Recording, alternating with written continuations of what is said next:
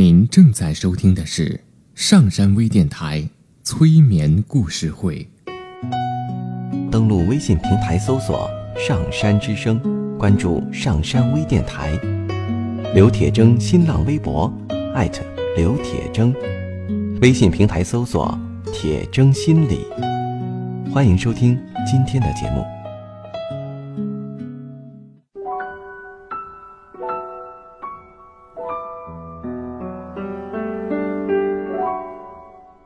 你好，我是铁铮，欢迎你和我一起走进催眠的世界。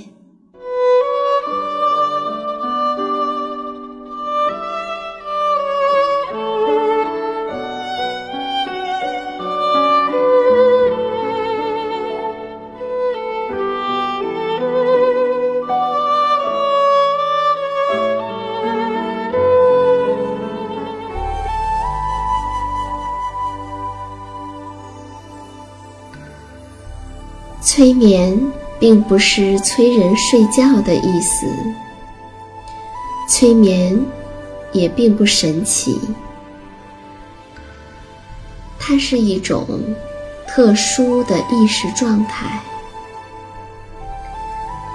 在这种状态中，人们的注意力不是跑来跑去的，而是聚焦在某一个焦点上。事实上，催眠就发生在我们身边，每一天。现在，请你坐下或者躺下，调整你身体的姿势，去体会催眠的感觉。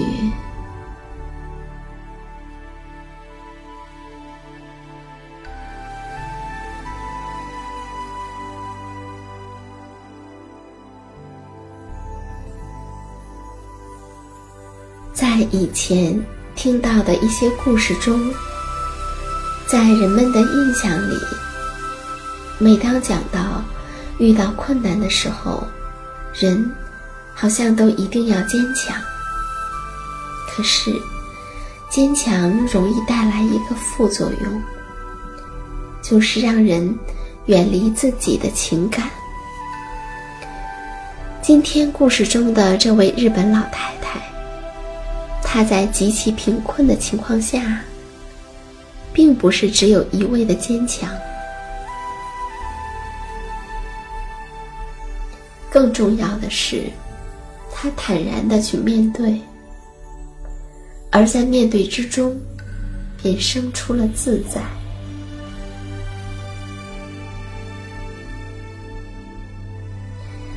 这个故事要从一九五八年一个夏日的黄昏说起。八岁的小男孩德永昭广被带到了外婆家。那是一座位于九州岛佐贺县河边的一个破茅屋。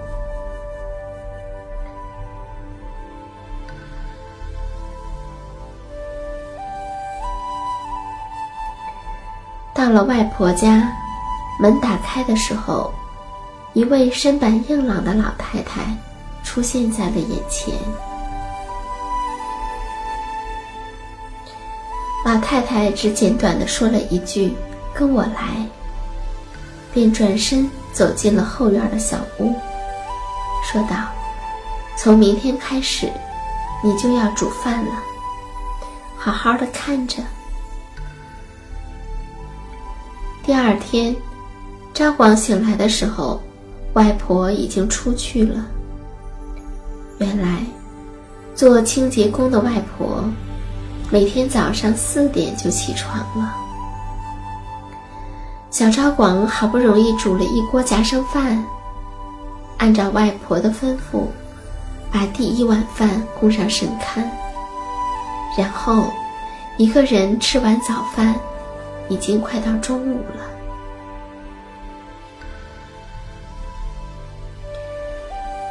嘎啦，嘎啦，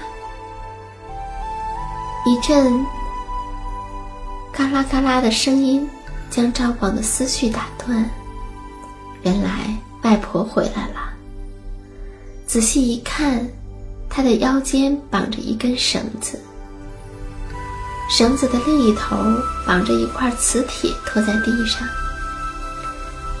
外婆一边解绳子，一边为他解释说：“光走路，什么事情也不做，多可惜！你看，绑着磁铁走。”可以赚一点外快呢。说话间，被磁铁吸来的一块铁皮、几枚钉子，被他麻利地扔进了桶里。已经在外面忙碌了八个小时的外婆，回到家里，并不停歇。她大步地走到河边，脱下鞋子。挽起衣裤，喊道：“招广，帮我一下。”外婆把从河里捞出来的树枝递了过来，又拿起篮子折回河中。黄瓜两根，西红柿一个，啊，今天还供应苹果了。外婆像是捡到了天上掉的馅饼一样开心。原来，这条护城河的上游有个市场，小贩们会在河边清洗蔬菜。一不小心，被冲走一根茄子、几根菠菜，再正常不过了。并且，他们也会把卖不掉的残次品扔进河里。于是，外婆把吱吱呀呀的木棒。布置在了河流中，这条河就成了他的超级市场，而且还免费送货上门呢。外婆一边拿刀处理这些奇形怪状的蔬菜，一边对赵广说：“裂开的萝卜切成小块，煮出来的味道是一样的；弯弯曲曲的小黄瓜。”切丝用盐腌一腌，味道也一样。西红柿用河水漂下来，更加好吃。至于那些飘下来的树枝和木板，当然是晒干了当柴烧。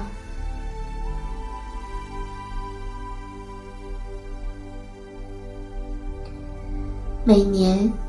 外婆的超级市场会有一场美食盛会，那就是中元节。在中元祭祀的放河灯仪式中，会有很多小船载着鲜花和水果漂流下来。外婆会捞起小船，拿走上面的食物。赵广第一次看见外婆这样做的时候，还是担心：这样做不会遭老天的惩罚吗？外婆说：“那是什么话？任由他们这样飘下去，水果会腐烂，会污染大海呢。”拿完了食物，外婆会继续说道：“船上还载着亡者的灵魂。”不好好送回河里可不行。说完，他又把小船恭敬地放回河里，并双手合十道：“谢谢。”偶尔，外婆的木棒什么也没拦到，只好遗憾地说：“今天超市休息哦。”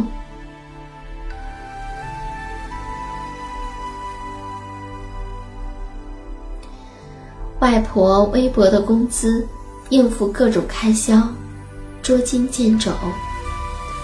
母亲寄来的生活费，也微不足道。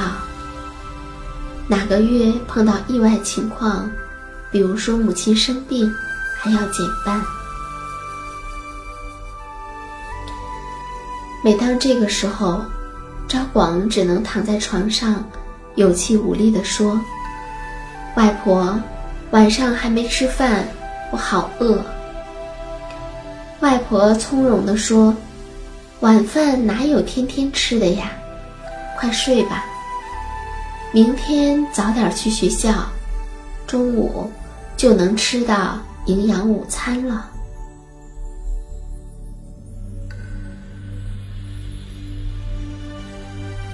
外婆还说：“晚上不要谈论难过的事情，因为你会觉得那个事情很大很大。但是，无论多难过的事情，到了白天，会觉得其实也没什么大不了的。”赵广问：“我们家为什么这么穷？”我们要是有钱人就好了。外婆好像早就准备好了答案似的，说：“赵广啊，世界上有两种穷人，一种是消沉的穷人，一种是开朗的穷人。我们做开朗的穷人不是很好吗？”好好的享受贫穷吧。贫穷的日子里，不应该只有眼泪和哀叹。虽说平日偶尔会断粮，可在昭广被选为学校的棒球队队长的那一天，外婆连夜跑出去，拍打商店已经关闭的大门，给我最贵的钉鞋，我要买最贵的钉鞋。队长一定要穿钉鞋，最好的钉鞋。是的，外婆一向注重仪容，即使是每天到学校去打扫厕所，外婆也会早早起床认真梳洗。每天晚上下班回来，不管阴晴雨雪，她一定是先去河边提水。烧热水，即使换上的衣服依然是破旧的工作服，外婆也要在下班后坚持洗澡、换衣服。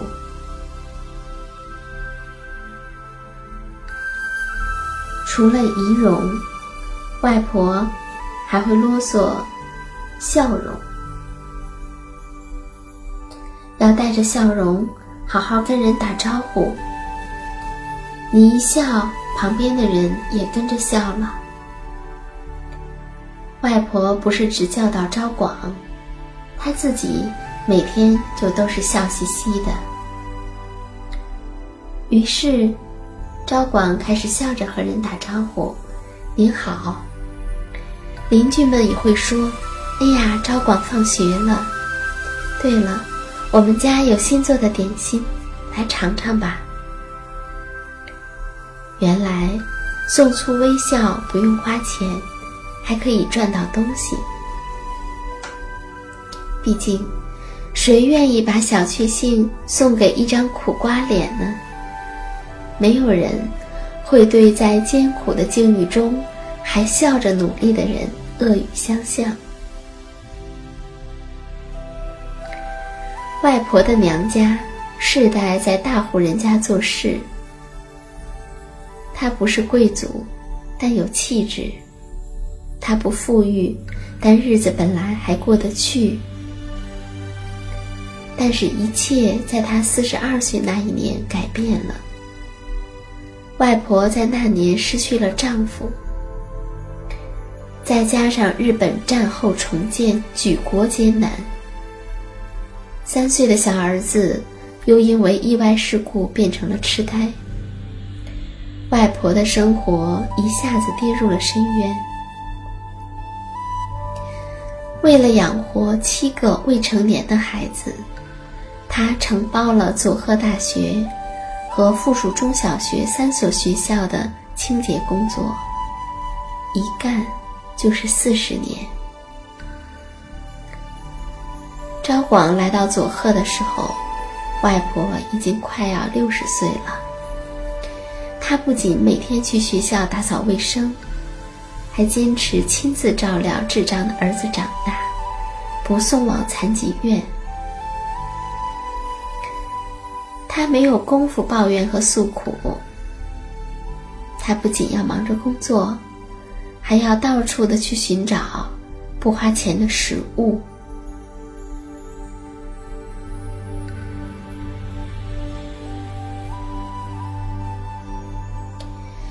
外婆和昭广每天都笑眯眯的。昭广也遇到了更多的令人惊喜的意外。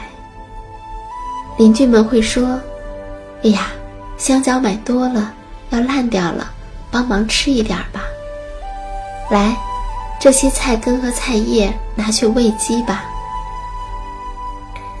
卖豆腐的爷爷。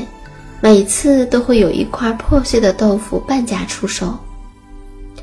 还有，一到需要自带饭盒的校园运动会的那天，老师都会喊肚子疼，然后用丰盛的饭盒交换昭广那只有几片梅干和甜浆的饭盒。奇怪。怎么一开运动会，老师就肚子疼呢？连续吃了三次美味无比的饭菜后，昭广忍不住告诉了外婆。外婆说：“那是真正的体贴，让人觉察不到的体贴。”外婆的话让昭广瞬间好像明白了。那些总是采购过剩的邻居们。总是有破豆腐出售的爷爷。然而，吃过了菜叶子的外婆，并不会特意致谢，更不会逼着外孙去。他会在打扫卫生的时候，顺便把邻居家的门前也一并的清扫干净。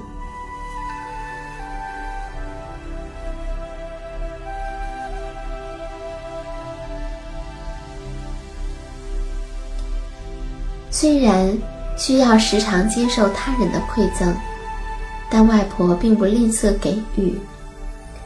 节约是天才，但是做人是不能小气。每次有乞讨的人上门，外婆也绝不让人空手而去。也许是想到了智障的儿子吧。外婆也会为这些乞丐感到难过。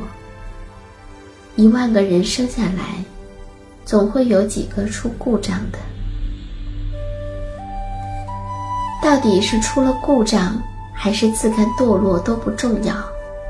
外婆知道，不是每个人都能顺顺利利的走完这一生的。生在一个如此贫穷的家庭，看起来。唯一的出路就是好好学习，出人头地。不巧的是，昭广除了热爱运动，功课实在是差强人意。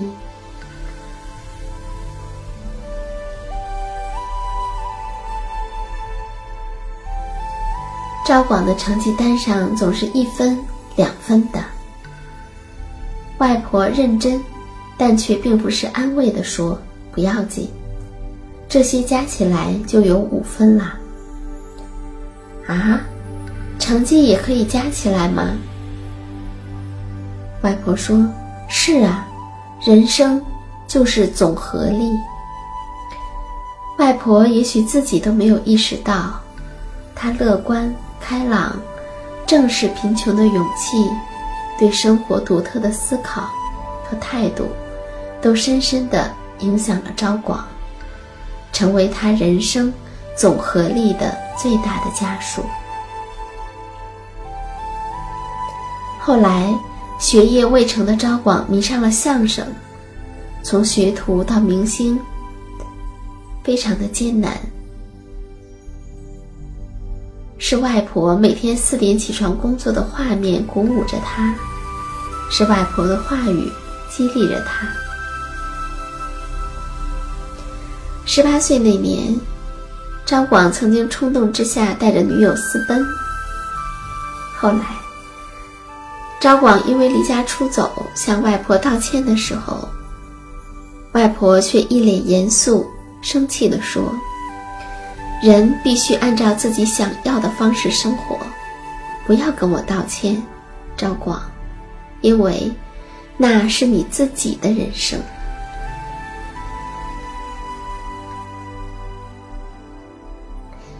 在外婆的精神引导下，赵广辗转各地学艺、演出，不放弃自己想要的人生。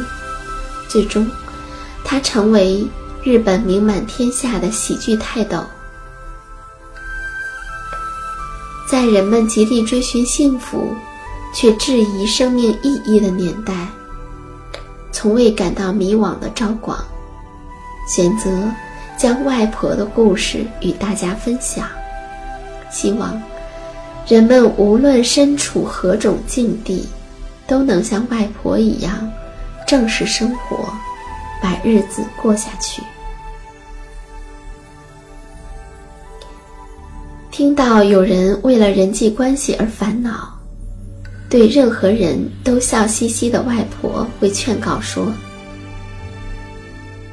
即使有两三个讨厌你，转过身，不是还有一亿人吗？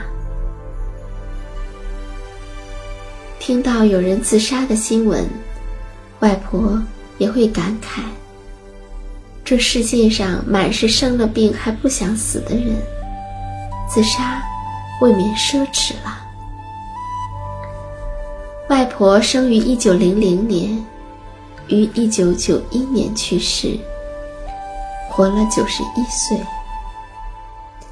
他并不是特别优秀、特别善良的人，他只是活着，勇敢的活着，硬气的活着，不念过去、不问未来的活着，甚至是狡黠的活着，